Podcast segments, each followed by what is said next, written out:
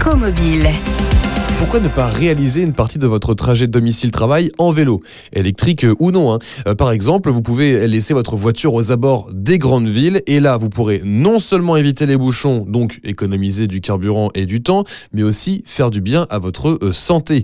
On en parle avec Thibaut Quéré, porte-parole de la Fédération française des usagers de la bicyclette. Bonjour Thibaut. Bonjour. Thibaut, quels sont les avantages à partir travailler en vélo ou en vélo électrique? Alors, les avantages, ils sont, euh, ils sont nombreux. D'abord, dans beaucoup de territoires, il est tout simplement beaucoup plus rapide d'effectuer son trajet du quotidien à vélo. Donc, il y a un gain d'efficacité qui est, qui est important. Le deuxième euh, effet associé, c'est le gain en qualité de vie. Donc, il y a vraiment ces deux effets-là. Et puis, le troisième point, et il n'est pas anodin, et surtout euh, dans un contexte d'in- d'inflation assez élevé, c'est le gain en pouvoir d'achat. Les économies, elles sont, elles sont réelles quand on prend le vélo pour aller travailler? Il y a un point sur lequel on n'est pas toujours euh, très conscient, c'est le fait que la voiture, quand on l'utilise tous les jours, eh ben, ça coûte très cher, qui sont très élevés. hein. On estime, selon le réseau Action Climat, que c'est quasiment euh, 500 euros par mois qui sont mis euh, dans l'usage de, de la voiture. Pour rappel, selon l'INSEE, euh, c'est quasiment 20% du budget des ménages qui est euh, utilisé pour, euh, pour sa voiture. Pour obtenir un, un vélo électrique ou un, ou un vélo, tout simplement pour se rendre à son travail, est-ce qu'il existe des aides aujourd'hui? Il existe des aides. Euh, Aujourd'hui, on est plutôt face à une sorte de grand, de grand maquis. Euh, tout ça est un peu impressionniste. C'est pas forcément évident de s'y retrouver. Il y a un site web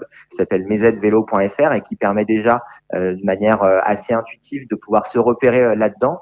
Des aides à l'échelle de la commune, des aides parfois à l'échelle du département, parfois à l'échelle de la région et puis des aides nationales qui sont assises euh, sur des conditions de revenus et puis aussi euh, des aides plus fortes euh, pour les personnes qui sont porteuses porteuses de handicap. On a deux types d'aides, à la fois l'aide à l'achat et puis aussi l'aide, la prime à la conversion quand on met au rebut sa voiture. Les informations sont à retrouver sur mesetvélo.fr, mais également sur le site de la Fédération française des usagers de la bicyclette.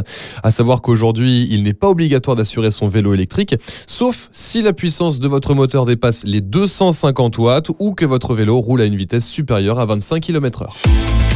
Retrouvez toutes les chroniques de Sanef 177 sur sanef177.com.